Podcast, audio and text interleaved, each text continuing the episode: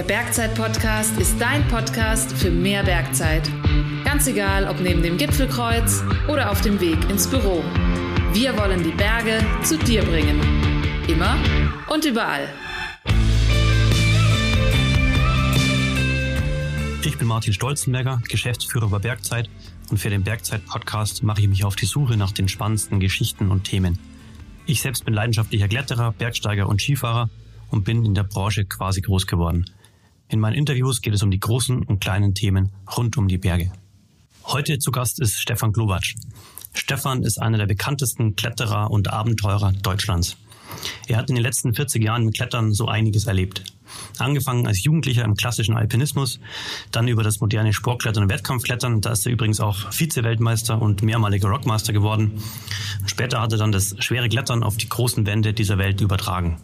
Er ist Pionier für Expeditionen bei Fair Means, das heißt, aus eigener Kraft in entlegene Regionen dieser Welt zu kommen. Wir sprechen über das Älterwerden im Profisport, wie man trotzdem relevant für die Öffentlichkeit bleibt und ihr erfahrt, warum er schon in frühen Jahren Porsche gefahren ist, obwohl man eigentlich damals mit dem Klettern noch gar kein Geld verdienen konnte. Ich wünsche euch viel Spaß beim Zuhören und beim Bergzeit-Podcast mit Stefan Klowatsch. Herr Stefan, herzlich willkommen bei uns im Bergzeit-Podcast. Ja, danke. Danke für die Einladung. Freue mich. Stefan, heute gibt es ja ein Gespräch über das Älterwerden im Profisport. Oh weh, oh weh. ja, so alt auch dich irgendwann. Du bist ja heute 56 Jahre alt und für mich gefühlt zumindest tingelst du immer noch durch die Gegend wie mit 25. Im Sommer hast du jetzt zusammen mit, mit Philipp Hans den Wallride unternommen. Also du bist mit dem Bike, im Fahrrad von Wand zu Wand gefahren. Also ich habe das so ein bisschen auf Instagram verfolgt. Das muss ja eine mega Schinderei gewesen sein, oder? Ja, es war natürlich eine brutale Schinderei, die wir aber ja auch im Vorfeld schon so uns so vorgestellt haben. Weil ich meine, wir sind alles beide keine Radprofis gewesen. Also das ist nicht unsere Kernkompetenz, sondern Kernkompetenz ist ja immer die Kletterei bei uns beiden, beim Philipp Hans und bei mir. Aber dieses verbindende Element, das war halt eben halt auch das Spannende. Wir haben entsprechend trainiert auf dem Rennrad, auf dem Mountainbike, aber äh, was dann am Ende rauskommt, wie es sich anfühlt, jeden Tag über Wochen, über Monate auf dem Bock zu sitzen, teilweise bis zu 2000 Höhenmeter am Tag radeln zu müssen, ja, das kannst du auch nicht simulieren im Vorfeld. Das kannst du auch in der Art und Weise nicht trainieren als Kletterer. Und es war dann schon sehr spannend, ja, dann vor Ort zu sehen, was wir uns da eigentlich angetan haben. Ja. Und wir konnten uns das am Anfang auch überhaupt nicht so richtig vorstellen, was es bedeutet, diese Distanzen zu fahren und vor allem diese enorme Anzahl an Höhenmetern äh, zu absolvieren. Also wir haben ja 55.000 Höhenmeter auf dem Plan gehabt. Und das ist so abstrakt die Zahl, dass man sagt, äh, okay, jetzt fangen wir da mal an und schauen, wo wir enden. Und dann sammelst du halt wie ein Eichhörnchen diese Höhenmeter und stindest dich wie ein Hund dabei. Aber sag mal heute mal ganz kurz, was ihr da eigentlich genau gemacht habt. Ach so, ja, genau. also wir haben die Idee schon ein bisschen älter. Ich wollte schon immer irgendwas mit dem Radl machen. Und mein Ansatz ist ja immer dieser bei Vermeans-Aspekt. Ich will immer versuchen, so weitestgehend wie möglich auf technische Hilfsmittel zur Fortbewegung bei meinen Expeditionen zu verzichten. Aber trotzdem sind wir äh, um die halbe Welt gereist, nach Baffin Island, nach Venezuela, um dort Expeditionen zu machen. Aber vor Ort haben wir immer versucht, dann aus eigener Kraft an die Wand zu kommen und aus eigener Kraft auch wieder zurück in die Zivilisation. Aber du fliegst ja trotzdem mit dem Flugzeug um die halbe Welt. Und so quasi äh, bei Fermins 4.0 wäre der Ansatz, direkt vor der Haustür so ein Abenteuer zu beginnen aus eigener Kraft. Also da bleibt ja nichts anderes übrig, entweder zu Fuß zu laufen oder mit dem Radl zu fahren.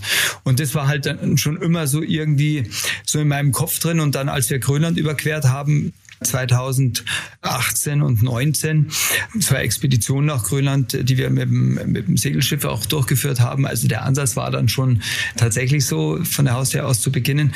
Haben wir dann mitten auf dem grönländischen Inlandeis eigentlich so die Idee gehabt, die nächste Expedition ist definitiv mit dem Radl und zwar durch die Alpen das hat, äh, wie gesagt. Also weit vor Corona. Man könnte jetzt sagen, dass es so eine Corona-Initiative aus der Not heraus war, aber war es gar nicht. Oder? Ja, na, sagen wir mal so, das war halt einfach dann halt auch zeitgemäß letztendlich, aber äh, die Entscheidung fiel eigentlich schon lang vor Corona. Das war jetzt Corona völlig unabhängig, dass wir das machen wollen. Gut war es natürlich, dass das fast die einzige Möglichkeit war, überhaupt noch irgendwas zu machen. Ja, dass wir sagen, okay, wir müssen was vor der Haustür machen. Aber das war ähm, überhaupt nicht die Entscheidung, dass wir sagen, oh, wir haben eigentlich ganz andere Projekte geplant, jetzt müssen wir halt das machen, was, was wir machen können, Corona-bedingt. Aber es hatte zwei Argumente dafür gegeben, und zwar einmal dieses Kompromisslose bei Fairmeans und auf der anderen Seite so der Wunsch, tatsächlich auch mal die Alpen kennenzulernen. Weil als Kletterer, ich meine, ich kletter jetzt seit über 40 Jahren und natürlich bin ich im Gebirge aufgewachsen, ich komme aus dem Gebirge, ich bin eigentlich auch alpine Kletterer, aber ich kenne halt die Alpen nur sehr punktuell. Also ich bin als Kletterer immer nur zu einem Punkt gefahren, zu einer Wand gefahren, habe die geklettert und bin dann halt wieder heimgefahren und habe dann vor Ort gesagt, Mensch, das ist ja geil hier, ja großartig, da müssten wir mal öfters herkommen. Und ich kenne eigentlich so, so meinen Vorgarten überhaupt nicht. Und äh, das war eigentlich dann auch so die Konsequenz, dass ich gesagt habe, nee, wir überqueren mal den gesamten Alpenhauptkampf von Ost nach West mit dem Radl, verbinden Erstbegehungen mit dem Rad. Es war geplant eine Erstbegehung, die wir auch durchgeführt haben in der Marmarole. Ein Gebirgszug in den Dolomiten, den ich jetzt auch noch nicht kannte. Haben darum haben wir den extra speziell ausgewählt, um den einmal auch kennenzulernen. Äh, fantastisches Gebiet, ist ein bisschen so, steht im Schatten von den großen Dolomitenzielen Marmolada oder auch Drei Zinnen bei den Kletterern, hat aber unglaublich viel Potenzial noch man muss weit laufen und äh, ist ein bisschen, ist, ist sehr, sehr ursprünglich und sehr einsam. Danach wollten wir quasi dann in die Schweiz radeln, um dann am Wetterhorn oder in der Nähe da in, in dem Gebiet wiederum eine Erstbegehung zu klettern und dann weiter in die französischen Seealpen zum Pic de Beur, um da auch nochmal eine dritte Erstbegehung zu klettern. Kurz zur Orientierung, Wetterhorn ist in der Nähe vom Eiger. Richtig, genau. Und dann in Frankreich, wo ist das genau? Pic de Beur liegt oberhalb von Gap, kann man sagen, so zehn Kilometer Kilometer Luftlinie von, von Seus entfernt. Äh, da sind wir ausgegangen, davon ausgegangen, dass wir Top-Felsqualität haben werden wie in Seus. Hat auch von Weitem gut ausgesehen, aber war halt alles andere, weil das ja doch irgendwie eine andere Schichtung war vom Gestein her und hatten da relativ große Probleme, auch was die Brüchigkeit anging. Aber das war eben der Plan und das alles dann mit dem Rad verbunden. Und wir haben auch gesagt, wir wollen jetzt nicht irgendwie unten in den Tälern rumhirschen, sondern wir wollen wirklich die Alpen überqueren. Wir haben uns hauptsächlich an Trails gehalten, alte militärische Versorgungsstraßen aus den Weltkriegen. Und das war eben halt auch das Spannende. Nicht nur die Erstbegehung war das Ziel, sondern auch der Weg war das Ziel. Und äh, dadurch bekommt natürlich so eine Unternehmung eine komplett andere Dimension, weil es nicht mehr nur um das Klettern geht, sondern um eine völlig neue Disziplin im High-End-Bereich, kann man sagen, so von der Ausbelastung her. Du musst dich speziell darauf vorbereiten, du musst speziell darauf trainieren, du musst auch das Mindset dafür entwickeln und das ist das, was du vorhin gesagt hast. Wie schafft man sowas? Dann auch, du musst die Einstellung dazu entwickeln. Auch wenn es eine riesige Schinderei ist, muss es dich freuen, dass du überhaupt an diesem Ort sein kannst, darfst und sowas überhaupt machen kannst. Und das dann halt auch eingebettet in so einer gewissen Philosophie, weil wir haben ja uns nicht versorgen lassen, sondern wir haben uns ja selbst versorgt unterwegs und vor allem haben wir die gesamte Ausrüstung nicht irgendwo deponiert an den einzelnen Destinationen, wo wir die Erstbegehungen machen wollen, sondern wir haben alles selber transportiert. Bohrmaschine, Akkus, Bohrhaken und haben dafür eine gewisse Logistik entwickelt. Wie viele Kilometer kann man sich das vorstellen, so ein Größenverhältnis zu haben? Du hast ja schon gesagt, 55.000 Höhenmeter. Waren das zum Fahrradfahren? Also es waren insgesamt dann zweieinhalbtausend Kilometer, die wir geradelt sind. Und die Wände, wie kann man sich vorstellen, wie hoch waren die? Weit über 500 Meter. Also die, das Wetterhorn ist natürlich die höchste Wand mit über 1000 Meter, aber auch der Pic de Beur hatte, das war, ist eigentlich die kleinste Wand gewesen mit 600 Meter und in den Dolomiten, da ähm, war es die Coda Bianca und die hat ungefähr 800 Meter. Also so ganz schöne Geräte. Also eigentlich Big Walls kann man sagen. Und wie lange war die unterwegs?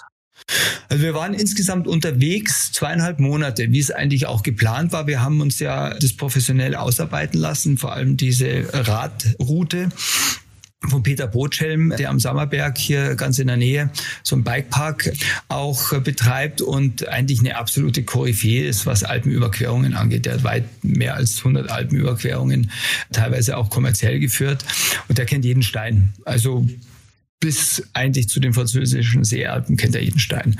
Und äh, dem haben wir halt den Auftrag gegeben, Straßen vermeiden, so viel wie möglich auf Trails unterwegs zu sein.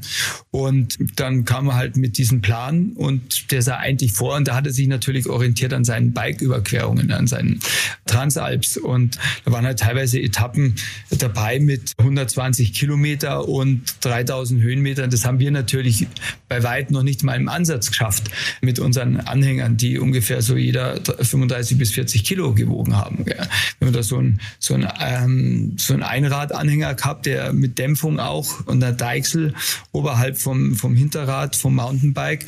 Wir hatten ja auch keine E-Bikes, sondern tatsächlich wirklich richtige Fullies, so leicht wie möglich. Von, von Cube haben wir die dann auch genommen, weil das der, eigentlich der beste Kompromiss war. Und teilweise haben wir halt zehn Kilometer nur geschafft, gell? oder nur acht Kilometer, aber dafür 2000 Höhenmeter, die wir zum Teil auch, wenn es steiler geworden ist, schiebend bewältigen mussten. Also man muss halt wirklich sagen, es war so, dass wir irgendwann einmal den Plan, den uns der Peter aufgestellt hat, den, die Tageseinteilung komplett aufgeben mussten und haben uns bloß noch nach dem orientiert, wie wir uns fühlen.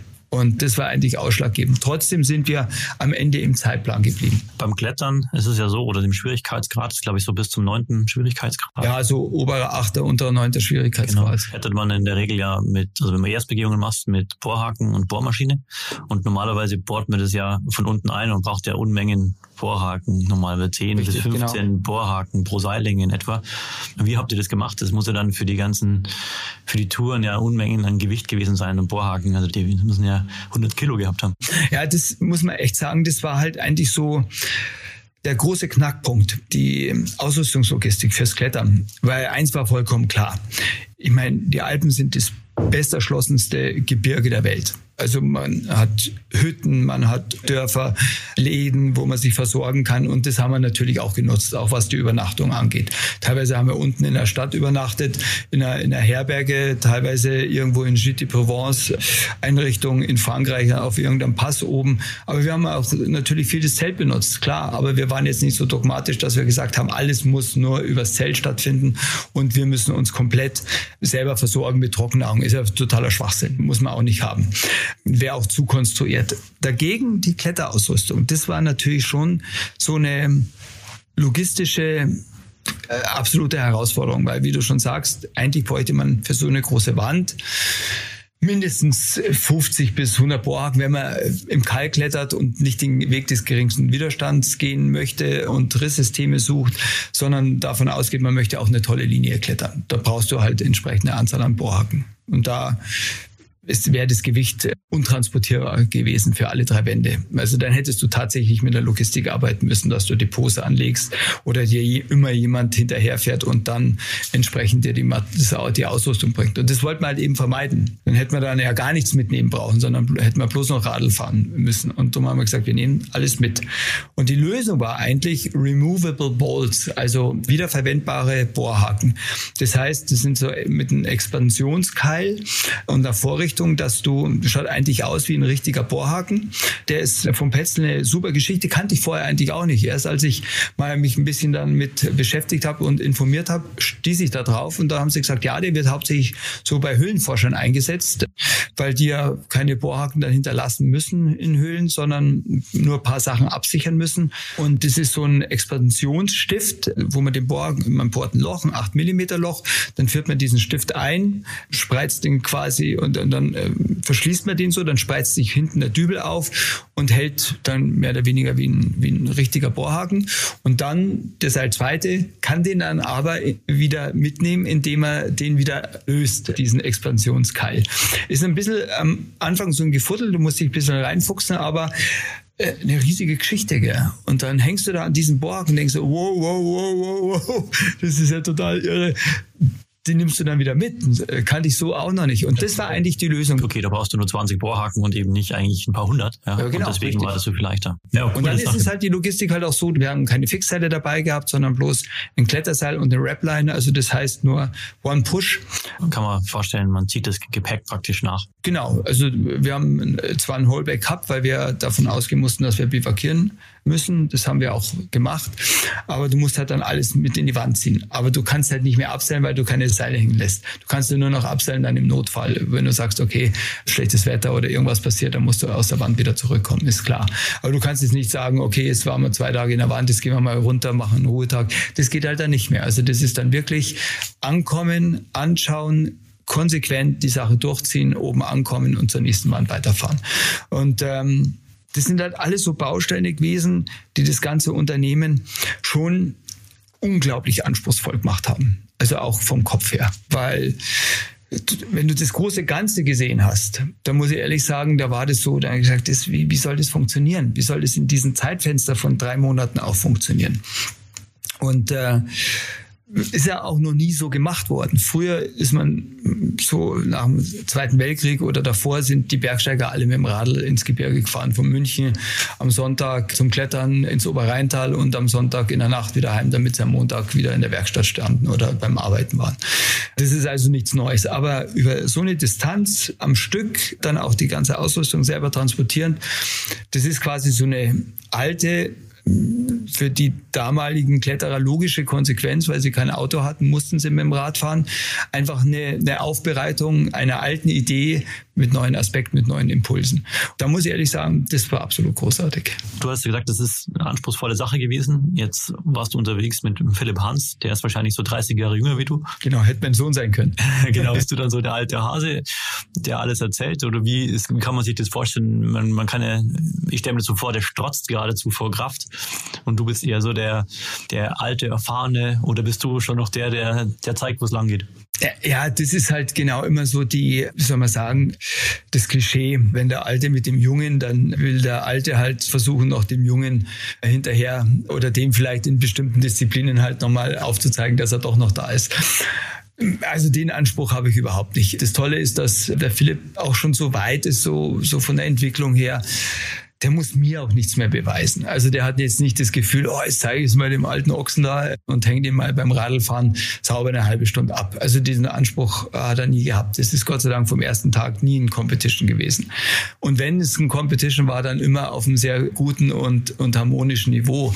Klar will man eine gewisse Distanz schaffen am Tag, klar will man die Anzahl an Höhenmeter schaffen am Tag und da zieht einer den anderen halt natürlich auch ein bisschen mit. Du hast immer so ein persönliches Waterloo bei so einer Reise, wo, wo du halt auch ein bisschen die emotionale Unterstützung von deinem Partner brauchst.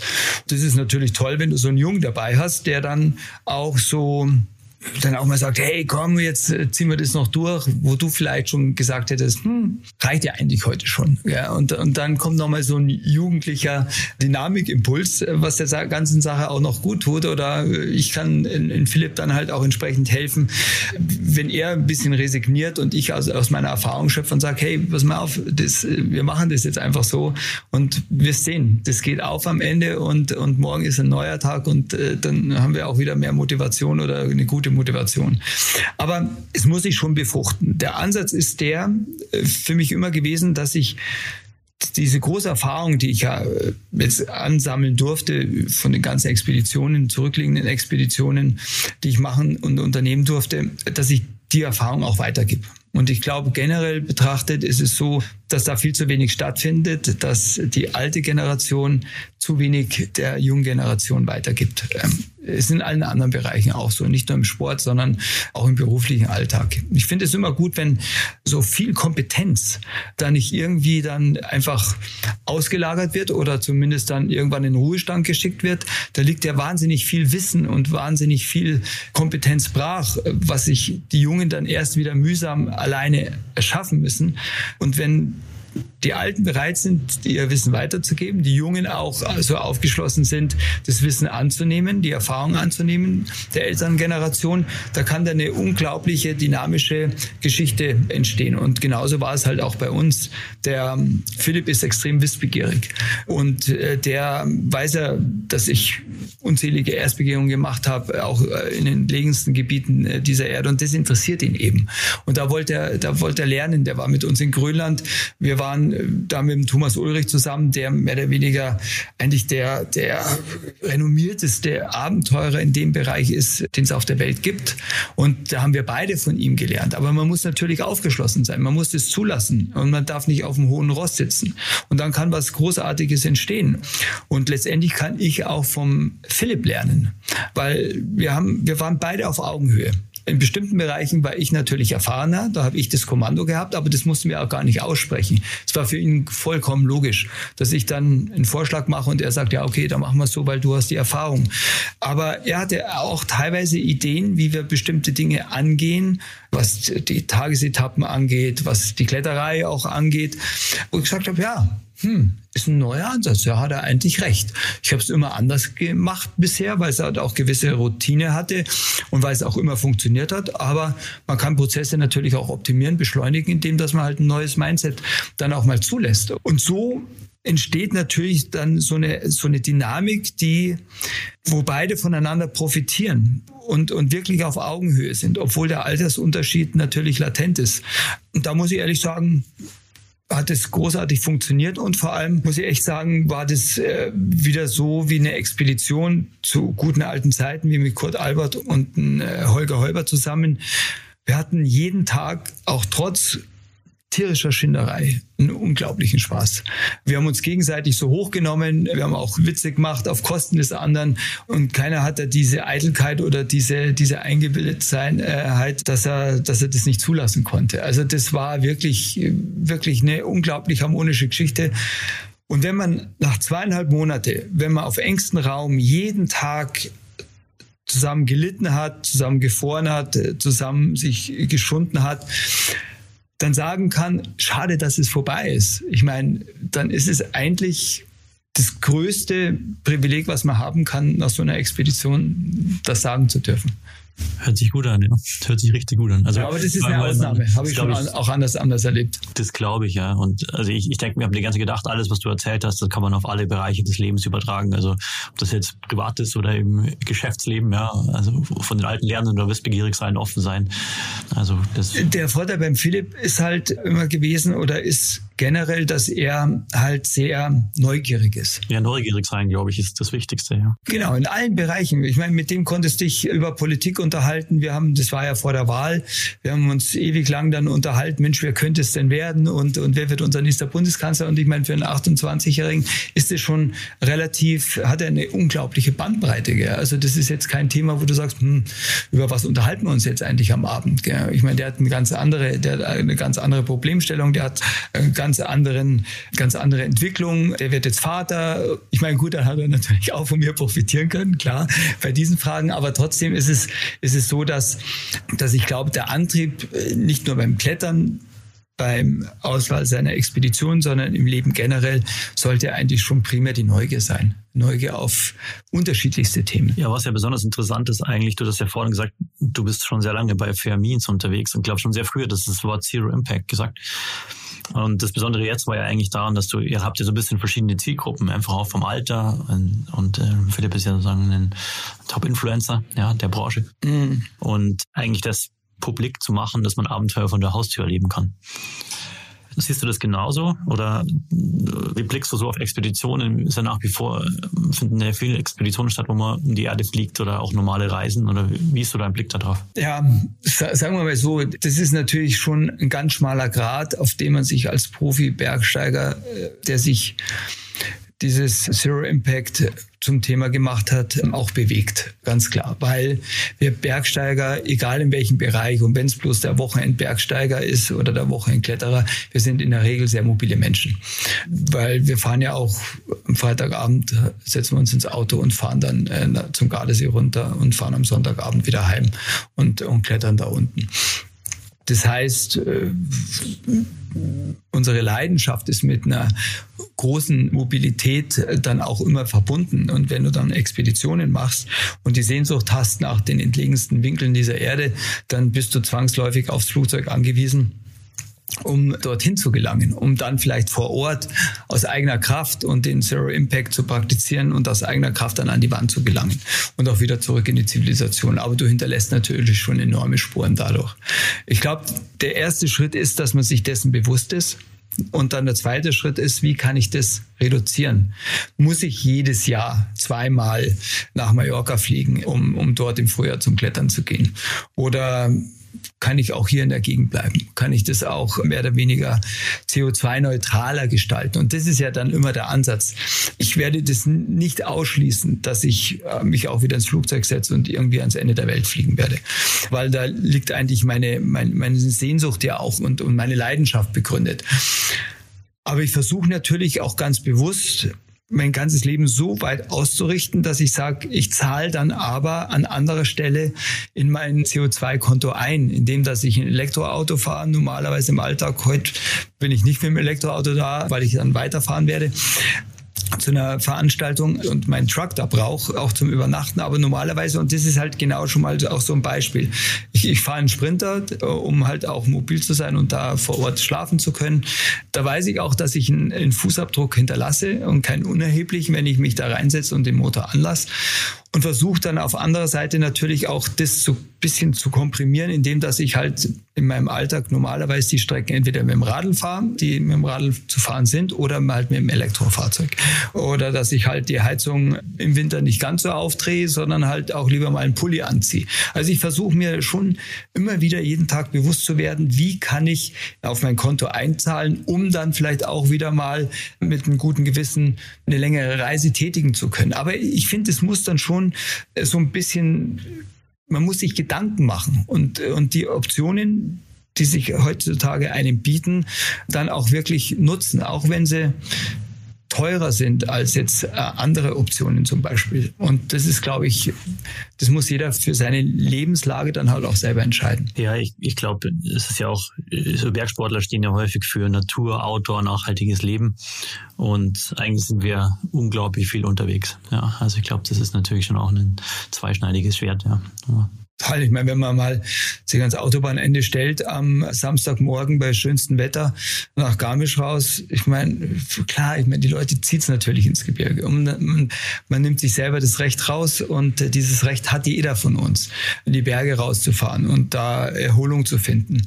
Aber jeder muss sich natürlich auch die Frage stellen, könnte er nicht vielleicht auch mit dem Radl rausfahren? Muss es denn dann irgendwie jedes zweite Wochenende Akku sein? Muss es Gardasee sein? Oder reicht nicht auch dann äh, meinetwegen Kochel und Kochel nach Kochel fahren mit dem Radl raus?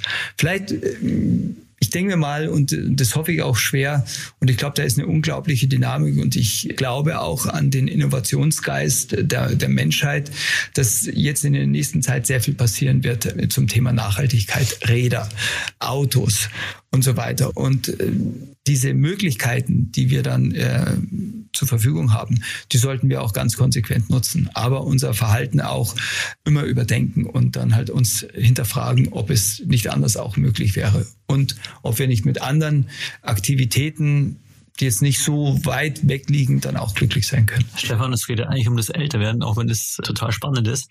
Aber soll ich doch wieder zurückkommen?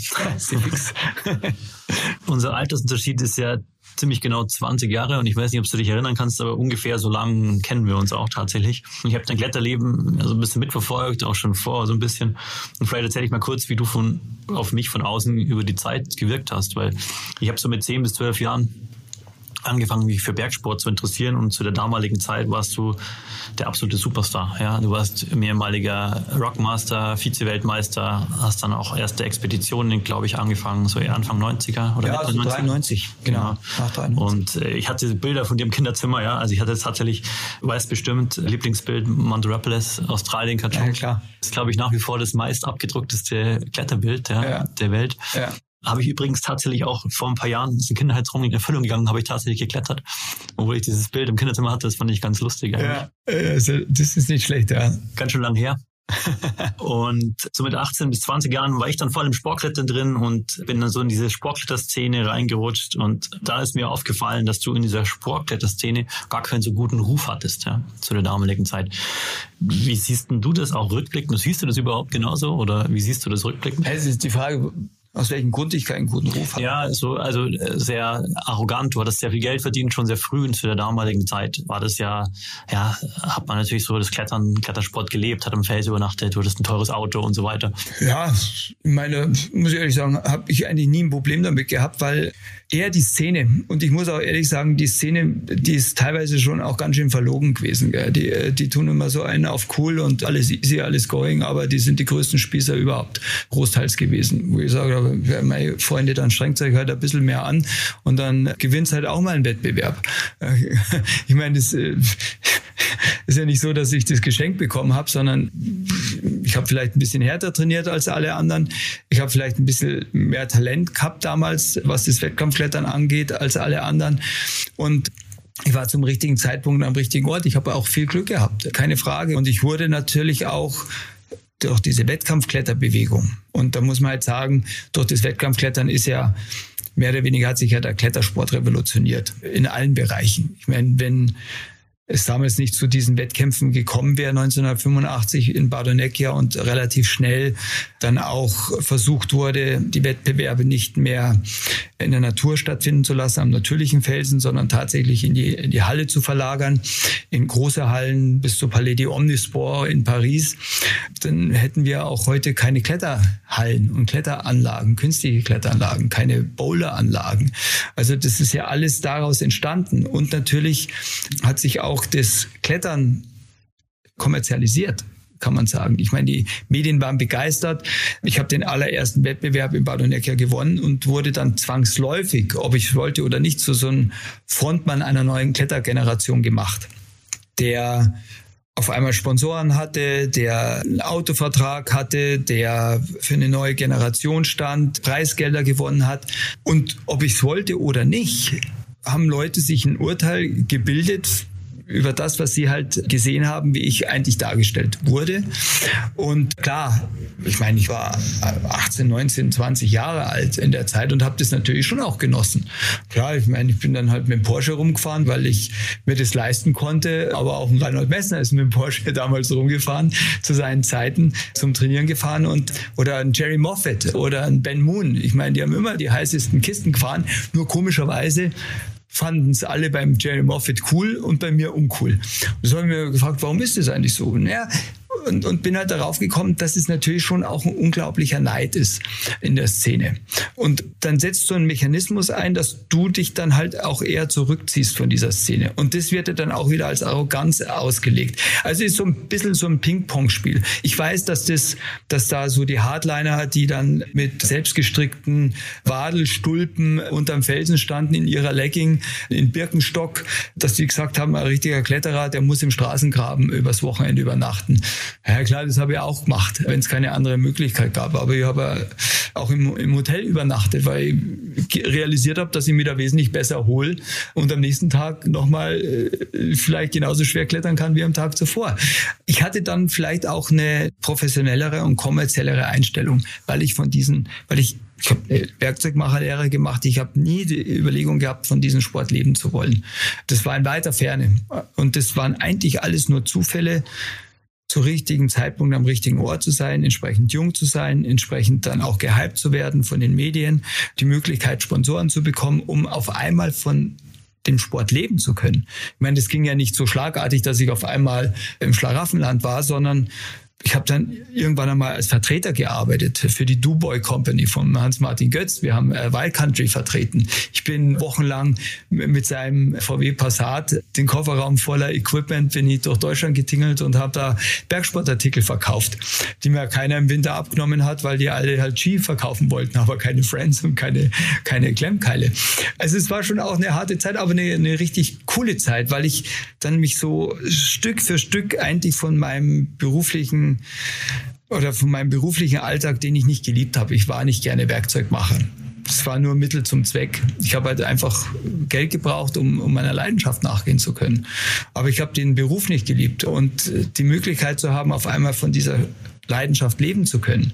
Vielleicht auch nur erst mal einen Monat, dann wieder zwei Monate und dann kamen die ersten Preisgelder, da habe ich die Wettbewerbe gewonnen, dann kamen die Sponsoren und auf einmal konnte ich ein ganzes Jahr planen und von meinem von meiner Leidenschaft leben, was ja das wertvollste Gut ist überhaupt. Gell? Und das habe ich so genossen und da habe ich dann halt auch alles dafür getan, mir das zu erhalten.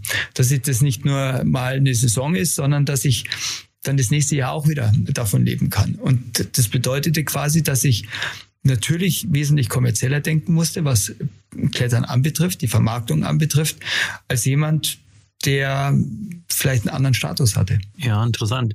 Wie hat sich denn, also mein Gefühl ist vielleicht auch so ein bisschen, dass du deiner Zeit da schon auch weit voraus warst, ja, was gerade diesen kommerziellen Gedanken und Sponsoren anging. Ja, das war natürlich schon eine sehr frühe Phase für den Klettersport. Ja, ich habe das halt auch gesehen, dass viele andere das dann halt auch so probiert haben, die eine Zeit lang dann halt auch meine größten Kritiker waren, die dann auch Wettkämpfe mitgemacht haben, die auch versucht haben, irgendwelche Sponsoren zu bekommen. Und äh, ja, ich meine, klar hat's mich getroffen auch, weil die Kritik kam ja auch aus Richtungen, wo ich gesagt habe, schade, dass die, äh, die kennen mich ja eigentlich gar nicht. Und äh, ich habe noch nie mit denen gesprochen. Wie können sie sich eigentlich so ein Urteil erlauben? Aber es ist halt dann einfach so, und das muss man als Profi-Bergsteiger, als Profi-Kletterer halt dann auch lernen. Wenn du einen Kopf in den Wind streckst und aus dem Fenster hältst, dann weht der teilweise halt auch scharf. Das ist part of the game. Und damit musst du dann halt auch zurechtkommen. Und das ist dann halt die härtere Schule, durch die du gehen musst, wenn du den Weg dann halt auch gewählt hast. Wie hat sich denn für dich so der Klettersport entwickelt? Weil du hattest ja gerade schon gesagt, ist natürlich vergleichsweise extrem kommerziell geworden, natürlich auch viel größer. Wir haben Kletterhallen, wir haben Boulderhallen. Seit diesem Jahr ist Klettern olympisch geworden. Und, und du bist ja eigentlich, du hast angefangen als Alpinkletterer, du bist im Oberrheintal groß geworden. Du hast eigentlich so diese, dann kam diese Sportkletterbewegung. Du hast ja eigentlich du bist jetzt 56, ja, du hast sozusagen eigentlich von der Endära des klassischen Alpinismus bis zur Sportkletterentwicklung bis zum modernen Sportklettern und Olympisch ja eigentlich alles mitgemacht. Ja, ich meine, das muss ich ehrlich sagen, das, ich bin da total glücklich, dass ich in dieser Zeit so sportlich meine sportliche Karriere hatte und beginnen konnte, weil es war tatsächlich so damals, bin im Garmisch aufgewachsen und da gab es halt nichts, kein Sportklettern und gar nichts, sondern da gab es halt nur das alpine Klettern. Und zwar nicht das alpine Freiklettern, sondern halt noch das klassische. Hammer und Haken. Hammer und Haken, du hast dich hochgezogen, du hast deine Leiter dabei gehabt, du hast dicke Schuhe angehabt, warst in der Bergwacht und das war für mich Heaven. Weil für mich war Klettern am Anfang eigentlich immer Abenteuer, war, war viel mehr Abenteuer als Sport. Hat mich, ähm, hat mich die sportliche äh, Komponente natürlich dann auch herausgefordert, als mich der Parzival Franz das erste Mal dann eine Route im fünften Schwierigkeitsgrad mitgenommen hat, hat dann war das halt deutlich schwieriger als, als der vierte Grad. Gell? Und ich habe mich saublöd angestellt. Gell? Und an dem Wochenende hat er mich dann auch noch in die Brüch mitgenommen am Oberrheintalturm. Und da habe ich um mein Leben gekämpft. Ich habe gar nicht mehr, und danach wollte ich eigentlich zum Klettern aufhören, weil ich war so verzweifelt, ich war so fertig, dass ich gesagt habe, na, das, das ist nicht mein Sport. Nein, nein, ich bin einfach zu schlecht dann hat mich der Ehrgeiz gepackt und dann habe ich halt weiter trainiert. Gell? Und, und auf einmal kam dann diese sportliche Komponente auch über diese Sportkletterbewegung in der fränkischen Schweiz, ausgelöst von Kurt Albert und Wolfgang Güllich, die ersten Bilder aus USA und das hat mich halt total, das hat mich weggerissen. Ja. Und da habe ich gesagt, Mensch, sagt Zement, das ist geil. Und auf einmal hat sich dann auch meine gesamte Einstellung zum, zum Klettern völlig verändert. Das waren halt genau auch diese Attribute, die ich noch gebraucht habe, um noch leidenschaftlicher das Klettern zu betreiben so dieses, diese, ich da kann mich an ein Bild erinnern. Das war, damals hieß es noch Alpinismus, heute ist es das Alpin-Magazin, der Alpinismus. Da war dann eine Riesenstory drin vom Wolfgang und vom Kurt, wie sie im Yosemite die großen Freikletterrouten machen. Mit dem Stirnband, braun gebrannt und vorne drauf hatte Tony Aniro, damals ein Superstar, äh, Superkletterer aus USA, braun gebrannt, ein muskelbepacktes Viech mit so einer gelben kurzen Hose bin ich sofort in den nächsten Laden gelaufen und wollte mir also sofort so eine gelbe Hose kaufen. Da stand ich vor dem Spiegel, bleich, äh, Grischball, äh, aber habe zumindest meine gelbe Hose und meine Ibis angehabt. Gell. Und, dann, und dann hat sich das alles so entwickelt und das muss ich ehrlich sagen, das war dann schon so eine äh, unglaubliche Dynamik und Aufbruchstimmung in der ganzen Kletterentwicklung. Weil ich meine, dann kam dann der neunte Grad, der zehnte Schwierigkeitsgrad.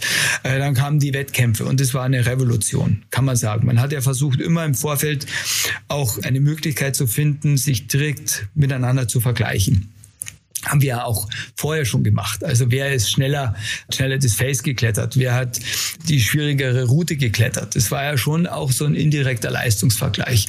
Und dann mit den Wettbewerben hat man auf einmal einen Modus gefunden, sich direkt zu vergleichen. Und ähm, danach hat man ja immer Ausschau gehalten. Wie kann man den Wettkampfgedanken ins Klettern integrieren.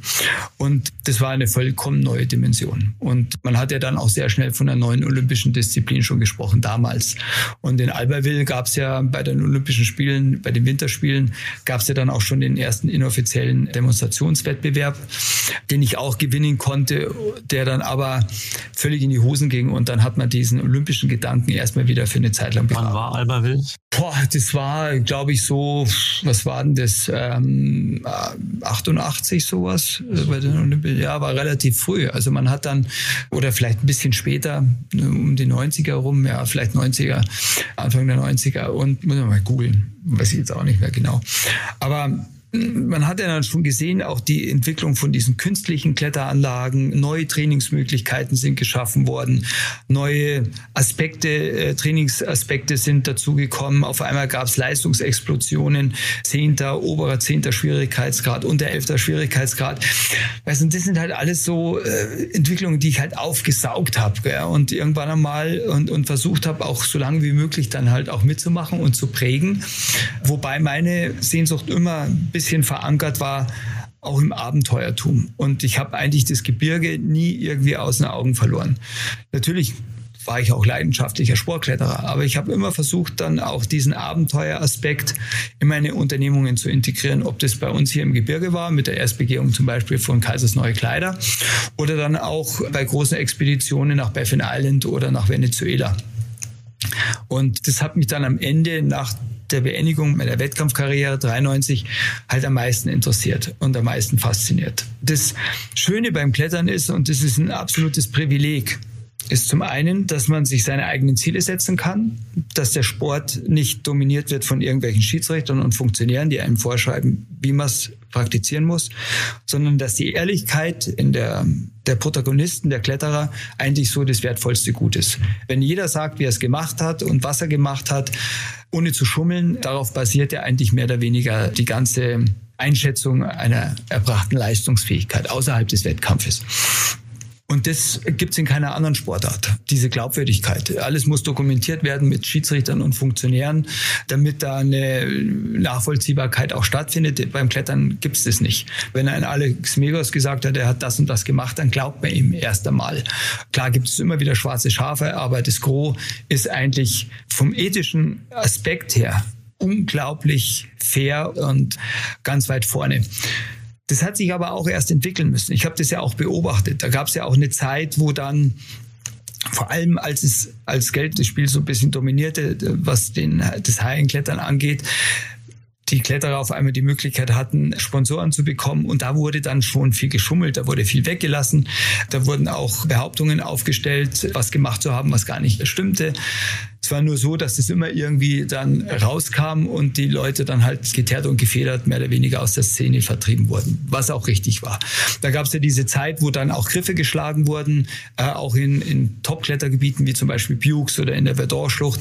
Und man erst nach einer gewissen Zeit festgestellt hat, dass es auch wiederum ein Weg in die Sackgasse ist, weil man dadurch Potenzial für die nachfolgenden Generationen zerstört und man eigentlich nur mehr trainieren muss, um sich selber an den Schwierigkeitsgrad anzupassen und nicht die natürlichen Gegebenheiten an das eigene Leistungsniveau anzupassen. Das war der falsche Weg. Also wie früher hat man ja äh, mit einer Hakenrassel sich doch in der Tissima-Zeit durch sämtliche Wände gebohrt, hat man auch erst dann später festgestellt, dass das ein Weg in die Sackgasse war. Und genauso mit dem Schlagen von künstlichen Griffen hat man das auch festgestellt. Hier bei uns in den Voralpen druckt es ja äh, skurrile Blüten, in Kochel zum Beispiel oder dann auch in anderen Klettergebieten. Und da wurden ganze Kletter Gebiete auch zerstört dadurch. Und diese Entwicklung, die habe ich mitgemacht und habe aber auch festgestellt, was für einen Riesenstrauß an Möglichkeiten ein Kletterer äh, hat. Er fängt an als Wettkampfkletterer, ist fasziniert vom Bouldern, ist primär, äh, geht zum Bouldern und äh, dann auf einmal, wenn er sagt, hm, das interessiert mich jetzt nicht mehr so sehr, irgendwie habe ich da ein bisschen die Motivation verloren, da kann er alpines Sportklettern betreiben, da kann er auf Expeditionen gehen. Also du hast ja so eine Bandbreite an Möglichkeiten, dass je älter du wirst, auch immer in eine neue Disziplin reinrutschen kannst. Und ich glaube, das habe ich auch gemacht. Darum bin ich auch heutzutage noch so motiviert. Ich wäre jetzt nicht motiviert, wenn ich jetzt nur noch bouldern könnte, dürfte. Würde ich sagen, ja, das mache ich halt einfach. Aber ich habe einen anderen Anspruch. Ich möchte immer halt auch wirklich noch was erreichen für mich. Und das würde beim Bouldern nicht mehr funktionieren. Aber im alpinen Sportklettern oder auch im Abenteuerklettern kann ich nach wie vor noch das erreichen, was ich mir vorgenommen habe. Ja, es ist ein, ein, ein wie nach wie vor faszinierend, äh, bei wie vielseitig Bergsport ist, ja, wie viele verschiedene Disziplinen und Arten es geht, wie abwechslungsreich man das gestalten kann auf so viele Großartig. Arten und Weisen. Was mir so aufgefallen ist, die letzten Jahre, wie sich eigentlich auch so der Profisport verändert hat. Und dich kennt man, du bist so einer der bekanntesten Bergsportler im, im deutschsprachigen Raum. Du bist präsent, du bist regelmäßig in Magazinen, in den Zeitschriften. Gibt es vielleicht so über die letzten Jahre ähnlich bekannt noch Alexander Huber, aber ansonsten gibt es da eigentlich sehr, sehr wenig. Und ich frage mich, warum kommt da eigentlich keiner nach? Warum? Also die Top-Kletterer, die es in Deutschland heute gibt, den Alexander Megos oder vielleicht im alpineren Bereich eher ein Fabian Bull, ähm, die, die kennt man in der großen Öffentlichkeit gar nicht so, die sind nicht so omnipräsent. Wie, wie kommt es, obwohl die ja eigentlich durch Social Media viel bessere Möglichkeiten heute hätten, wie wie ihr damals, ja. Ja, man muss halt auch sagen, das muss man halt wirklich differenzieren, wenn man sich mal die Followerzahlen anschaut. Und ich habe mich, ich habe lange Zeit überhaupt keinen Bezug zu Social Media gehabt, weil ich ja also oldschool bin.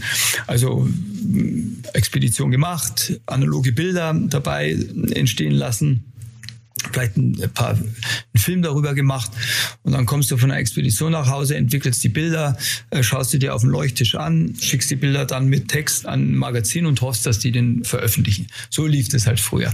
Und dann hast du es halt in dem Magazin gesehen, weil das das einzige Medium war, was es gab einen Film zu machen war schon ein riesiger Aufwand. Also da hast du dann schon große Sponsoren gebraucht, die diesen Aufwand auch bereit waren zu finanzieren. Und da brauchtest du halt auch immer fast eine öffentlich-rechtliche Sendeanstalt, die dann diesen Film zeigt.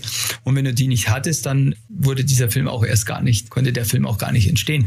Also das, die Auswahl an Möglichkeiten für Veröffentlichungen war früher, als ich so zum Klettern anfing und Profi wurde, extrem überschaubar und, und übersichtlich.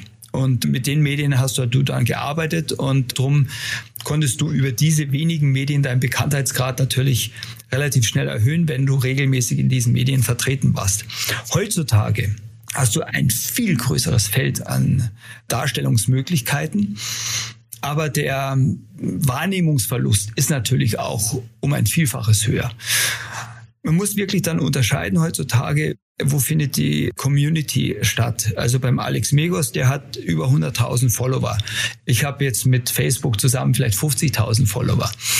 Also das heißt wesentlich weniger. Also ist der Alex Megos in einem bestimmten Umfeld natürlich schon viel bekannter und viel präsenter in der Kletterszene, in der weltweiten Weil, weil es spezialisierter ist. Also er ist ja nicht bekannter in der breiten Öffentlichkeit, ja, sondern in der, in der Szene. Also dieser, nennen wir es mal so Bergsport, Welt, früher war das vielleicht Reinhold Messner, den kennt natürlich auch jeder, aber äh, sagen so wirklich breit, also heute sagen, wiedererkannt wird auf der Straße. Das wird ja sicherlich passieren.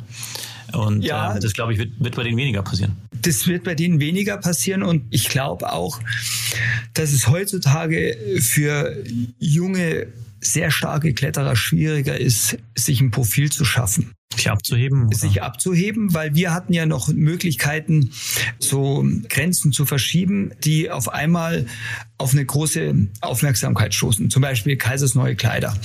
Ich meine, das, das lief dann im ORF, im Land der Berge. Das kurz zur Erklärung, das ist der damaligen Zeit die schwerste alpine Tour im Wilden Kaiser gewesen. Ja, oder kann man sagen, auch weltweit eine der schwierigsten alpinen Sportkletterrouten. Und ähm, das war natürlich ein Markstein. Der zehnte Schwierigkeitsgrad in den Alpen, auch noch im Wilden Kaiser, ein ikonisches Gebiet eigentlich kann man sagen. Und das hat natürlich schon auch eine breite Öffentlichkeit interessiert. Oder halt natürlich der Beginn der Wettkämpfe. Das hat das Klettern revolutioniert und verändert. Und diese Revolutionen finden heutzutage nicht mehr statt. Oder in viel kleineren Schritten in anderen Bereichen. Und wenn Alex Megos den zwölften Schwierigkeitsgrad klettert, dann ist es eigentlich einer breiten Masse fast ja gar nicht mehr vermittelbar, weil das eigentlich nur noch wirklich ein Kletterer nachvollziehen kann, was das eigentlich bedeutet und was der Unterschied zum elften und zum, und zum zehnten Schwierigkeitsgrad ist. Es erfordert viel mehr Fachwissen. Drum ist die, ist sein Bekanntheitsgrad natürlich in der Szene so viel größer, weil die Szene, die Kletterszene sich auch vergrößert und die das natürlich auch einschätzen können. Also da ist er natürlich ein Superstar. Aber in der breiten Öffentlichkeit, bei Leuten, die das nicht, die nur sporadisch klettern oder gar nicht klettern, die können das ja gar nicht einschätzen. Die können auch gar nicht beurteilen, wenn sie die bei den Olympischen Spielen klettern sehen, was da eigentlich geleistet wird und wie die Zusammenhänge stattfinden, warum es drei Disziplinen sind, warum klettert der jetzt ohne Seil und bei der nächsten Disziplin wieder mit Seil, was passiert denn da eigentlich? Also es ist viel spezieller geworden, es erfordert viel mehr Wissen. Und wir hatten damals noch in meiner Generation die Möglichkeit, wirkliche Quantensprünge einzuleiten und umzusetzen, die auch eine breite Öffentlichkeit interessierte. Und das ist heutzutage nicht mehr so. Und ich frage mich auch immer die ganze Zeit, wo zum Beispiel der Alpinismus und der Klettersport hingehen wird. Klar definiert er sich über die Schwierigkeit. Aber nehmen wir mal den Alpinismus. Der Alpinismus hat sich in letzter Zeit, in den letzten Jahren nur dadurch entwickelt, dass das Risiko gesteigert wurde. Also das heißt, dass die Wände, die bisher noch nicht geklettert wurden, jetzt geklettert, angegangen wurden, die wurden nicht geklettert, weil sie halt einfach von Haus aus ein extrem hohes Risiko in sich bergen. Und die Kletterer auch bereit waren, ein wesentlich höheres Risiko einzugehen, um diese Wände klettern zu können. Ich meine, das beste Beispiel ist natürlich der David Lama. Ich meine, der kam vom Bouldern, der war Jugendweltmeister, der war Weltmeister im Sportklettern. Der war eigentlich für mich in meinen Augen der perfekte Kletterer, weil er halt alle Disziplinen auf einem unglaublich hohen Niveau an der Weltspitze äh, dann auch praktizierte. Er ging dann über in den Alpinismus und setzte dann nach kurzer Zeit halt auch durch die erste freie Begehung vom Cerro Torre, was keiner für möglich gehalten hat, über eine Route in einem Stil, setzte er da eine äh, Akzente und, und verschob da die Grenzen, wo ich gedacht habe, Boah, Wahnsinn, das ist, das ist absolut genial. Gell? Aber man hat dann schon gemerkt, wie er sich da weiterentwickelt und dass er dann auf einmal dann da, wo er mit dem Konrad Enker dann auch dreimal hingefahren ist an den Berg, als Seilschaft nicht hochkam. Ich weiß gar nicht mehr, wie, wie dieser, ich vergesse immer den Namen dieses Berges. Ich habe auch gerade überlegt, ja, ich bring's nicht. Ich glaube im Himalaya 7000er. Und den hat er dann in letzter Konsequenz solo geklettert. Un, unvorstellbar. Alle diese Top-Alpinisten sind nicht mehr am Leben, weil sie halt einfach ein, bereit waren, ein Risiko einzugehen, dass das nicht mehr kalkulierbar ist. Und da sehe ich eine, eine dramatische Entwicklung. Auch ich bin da wirklich, man merkt es ja auch, äh, ein bisschen verunsichert, wo da die Reise hingehen soll. Ich meine, die Erhöhung des Risikos wird immer ein Bestandteil des Alpinismus bleiben. Klar. Die besten Alpinisten der Welt leben nicht mehr, weil sie alle dabei ums Leben gekommen sind. Also kann man eigentlich sagen, es ist ein Weg in die Sackgasse. Aber was, was ist dann eigentlich die Zukunft des Alpinismus? Alle großen Wände sind gemacht, alle logischen Ziele sind eigentlich geklettert. Ich glaube, da könnten wir nochmal einen eigenen Podcast aufnehmen über die Zukunft des Alpinismus. Da könnte ich stundenlang diskutieren. Nochmal zurück zu deinen 56 Jahren heute. Und was muss man eigentlich dafür machen, dass man noch auf dem Level klettern kann und unterwegs ist, dass man auch körperlich gesund ist. Wie schaut dein Tag aus? Hast du den halben Tag Physiotherapie oder, oder Yoga oder was ist dein Geheimrezept? Ja, ist schon viel dabei. Also ich glaube, der einzige Grund, warum ich immer noch mich an kleinen Griffen festhalten kann und ein paar Klimmzüge hinkriege, ist die Tatsache, dass ich als einer der wenigen schon damals erkannt habe, wie wichtig zum Beispiel Gymnastik ist, Aufwärmen ist. Ich habe immer äh, eine halbe Stunde egal mit in welcher Konstellation wir unterwegs waren, wo wir waren, habe ich mich immer aufgewärmt beim Sportklettern. Habe ich immer Gymnastik gemacht, habe immer entsprechend Dehnübungen gemacht und ich glaube, das war dafür ausschlaggebend, dass ich auch heute noch auf relativ hohem Niveau klettern kann. Aber klar, ich meine, 40 Jahre, dann kann man sagen, fast Leistungssport auf einem hohen Niveau hinterlässt seine Spuren. Also ich meine, Arthrose in den Gelenken und so weiter, zwingt dich auch zu einem gewissen Umdenken. Also du kannst natürlich nicht diese Trainingseinheiten mehr trainieren wie jetzt die Jungen, obwohl du vielleicht, äh, das fasziniert mich einfach. Also früher waren es halt die, die, meine, die alten großen Kletterer, wie zum Beispiel Patrick Eloger, Wolfgang Güllich, Cole Albert, die mich fasziniert haben, die meine Vorbilder waren. Jetzt sind es die Jungen. Adam Ondra, Alex Megos, dann ähm, auch lange Zeit natürlich der Chris Sharma. Äh, das hat mich interessiert, wie die trainieren und habe das natürlich versucht zu adaptieren. Auch in meinen Trainingsplan habe aber sehr schnell gemerkt, uiuiui, wenn ich da so weitermache, dann, dann werden mir meine Schultern irgendwann einmal anders eingehängt sein. Aber nee, das, du musst halt wirklich in dich hineinhören. Du musst, du musst wirklich auch ehrlich zu dir sein, was geht und was tut, äh, oder was, was tut dir gut, was tut dir nicht mehr so gut. Und das, was dir nicht so gut tut, das musst du halt einfach weglassen von Trainingsinhalten, von, von Übungselementen. Also viel Erfahrung einfach auch, ja, was du Körper reinhören kannst. Dann. Ja, und ich, ich bin der Meinung auch, dass die heutige Spitze nach wie vor falsch trainiert. Ich glaube auch, dass zu hart trainiert wird und mit zu wenig Regenerationszeiten, weil man kann ja das Klettertraining auf dem heutigen Niveau kannst du nur noch mit Kunstturnen vergleichen. Gell? Und wenn du mal siehst, klar, die trainieren auch portal hart, die trainieren auch portale Umfänge, aber die haben auch unglaublich viele Regenerationszeiten dazwischen. Und ich glaube, darin liegt das Geheimnis, dass du dich immer richtig gut regenerierst und auch den Körper mal eine Erholung gönnst. Ich meine, natürlich habe ich schon Schulter-OPs gehabt. Also ich meine, ich kann von unten bis oben anfangen, da gibt es kein Körperteil mehr, was nicht in Mitleidenschaft gezogen wurde. Aber Gott sei Dank konnte ich mir das alles so weit erhalten, dass ich nach wie vor auf Expedition gehen kann dass ich nach wie vor auf für mich relativ hohem Niveau klettern kann und vor allem, dass ich dabei noch Spaß habe. Klar, wenn ich in der Früh aufstehe, dann dauert es halt immer länger, bis das Gerät wieder einigermaßen rund läuft und warm gelaufen ist. Klar ist, dass ich halt auch auf Expeditionen dann Schmerzen habe in den Knie, wenn ich seit äh, dann eine Woche lang mit einem 30 Kilo schweren Rucksack rumlaufen muss. Aber du musst natürlich auch eine andere Einstellung dazu entwickeln. Du musst eine Dankbarkeit entwickeln. Das hört sich jetzt pathetisch an, aber Dankbarkeit und eine, eine gewisse Demut. Demut ist ein überstrapaziertes Wort jetzt auch im Wahlkampf die ganze Zeit gewesen. Man muss demütig sein und so weiter. Aber ich glaube, ich darf dieses Wort auch verwenden, weil ich bin tatsächlich demütig geworden, weil ich bin fast jeden Tag dankbar dafür, dass ich das noch machen kann, was eigentlich meine größte Leidenschaft ausmacht. Ich habe jetzt im Frühjahr eine schwierige Herzoperation gehabt. Ich, es ist festgestellt worden, dass äh, im Muskelbauch ein wichtiges Versorgungsgefäß eingewachsen ist und wenn das Herz anfängt zu pumpen, dann wurde dieses Gefäß immer zusammengedrückt und je schneller das Herz pumpt, umso mehr wurde dieses Gefäß zusammengedrückt und umso weniger wurde dann quasi ein Teil des Herzens mit Blut versorgt und mit Sauerstoff dadurch versorgt. Also hat man festgestellt, festgestellt, dass ich einem äh, extrem hohen äh, Herzinfarktrisiko ausgesetzt war, wenn ich nichts mache.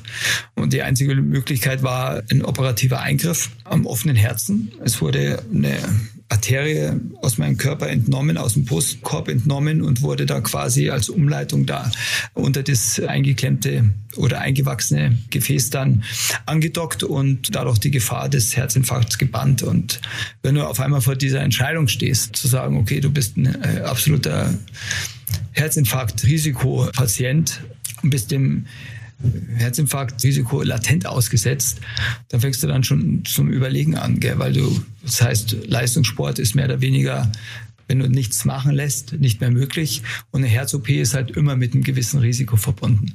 Es ist alles gut gegangen. Ich habe die Operation durchführen lassen. Und mehr oder weniger ist jetzt das ähm, Herzinfarktrisiko gebannt dadurch. Und da wirst du natürlich dankbar. Und dann änderst du deine Einstellung. Dann sagst du, es war spitz auf Knopf, dass ich auf einmal diesen Sport, wie ich ihn bisher betrieben habe, nicht mehr betreiben kann. Und dann wirst du dankbar und demütig, dass das so weit gut gegangen ist, dass, es, dass du die ärztliche Versorgung gehabt hattest auf so einem hohen Niveau, dass die das auch wieder reparieren konnten und dass du genauso leistungsfähig bist wie vorher, ohne Risiko. Und dafür bist du immer dankbar auch. Und dann kommen wir wieder zum Wallride zurück da gab es halt wirklich Situationen, wo du gesagt hast, jetzt habe ich keinen Bock mehr. Mich kotzt es einfach an. Aber allein die Tatsache, dass das oder dies, diese Erkenntnis, dass ich dass ich eigentlich glücklich sein muss, das überhaupt auf dem Niveau noch machen zu dürfen, so kurz nach der nach einer schwierigen Herz-OP. Da, da habe ich mich immer so gefreut, auch an, an der Schinderei selber. Und je mehr ich mich geschunden habe, umso mehr habe ich mich gefreut, dass ich das noch machen kann. Und darum habe ich das dann auch nicht als Schinderei empfunden, sondern war einfach nur noch einfach dankbar und das war einfach eine große Freude. Und ich glaube, dass primär alt werden ein Kopfproblem ist, weil irgendwann kommt für jeden Leistungssportler der Zeitpunkt, wo er erkennen muss, ui, da kommen junge Wilde an, die nur noch eins im Sinn haben, an meinen Thron zu sägen, die mich überflügeln wollen. Und darauf musst du natürlich auch vorbereitet sein. Aber da, damit äh, hat jeder Leistungssportler auch erst einmal sein Problem, weil er natürlich versucht, dagegen zu halten. Noch so, so, so lang wie möglich versucht, da mitzuhalten. Obwohl er irgendwann einmal weiß, das wird vorbei sein. Die werden irgendwann einmal Kreisel um mich rumklettern und die werden nichts dagegen machen können. Auch wenn ich mich noch so bemühe. Und da musst du halt das musst du nicht nur akzeptieren mit einem gewissen Groll, sondern du musst eine Freude entwickeln, dass du von diesen Jungen dann auch entsprechend profitieren kannst. Also ist wirklich nur eine Einstellungssache. Und wenn ich jetzt die Olympischen Spiele mir anschaue, wo ich denke, mein Sackzement, da wäre ich auch schon gern dabei gewesen. Mist. Aber wenn du das dann siehst, wie die dann klettern, äh, auf welchem Niveau die klettern. Und wenn ich dann sehe, Adam Ondra, was der für abgefahrene Dinger macht. Gell? Und wenn ich dann in die fränkische Schweiz gehe und mir äh, und mal meine Finger auf so Griffe drauflege von den schwersten Bowlerproblemen da oben, also ich muss ehrlich sagen, dann freut's mich, dass der Klettersport sich auch weiterentwickelt, auch heute noch. Und ich kann mir das teilweise gar nicht vorstellen, wie man dann so ein Bowler-Problem klettern kann. Ich kann mir gar nicht vorstellen, wie man sich an solchen Griffen festhalten kann und so eine Körperspannung aufbringen kann, dass man auch die Füße da hinten noch auf dem Tritt stehen lässt. In fast waagrechten Dach mit nur einer Fingerkuppen, Fingerloch. Und das begeistert mich einfach. Und wenn, solange du diese Begeisterung und diese Neugier auf diese Entwicklungen hast, glaube ich, kannst du auch als Altern der Kletterer unglaublich davon profitieren und bleibst vor allem auch im Kopf jung und bist nicht so der grantelnde Kletterer, der sagt, mei, also ich habe früher auch schon gemacht, mei, das ist ja nichts Neues, was ihr da macht.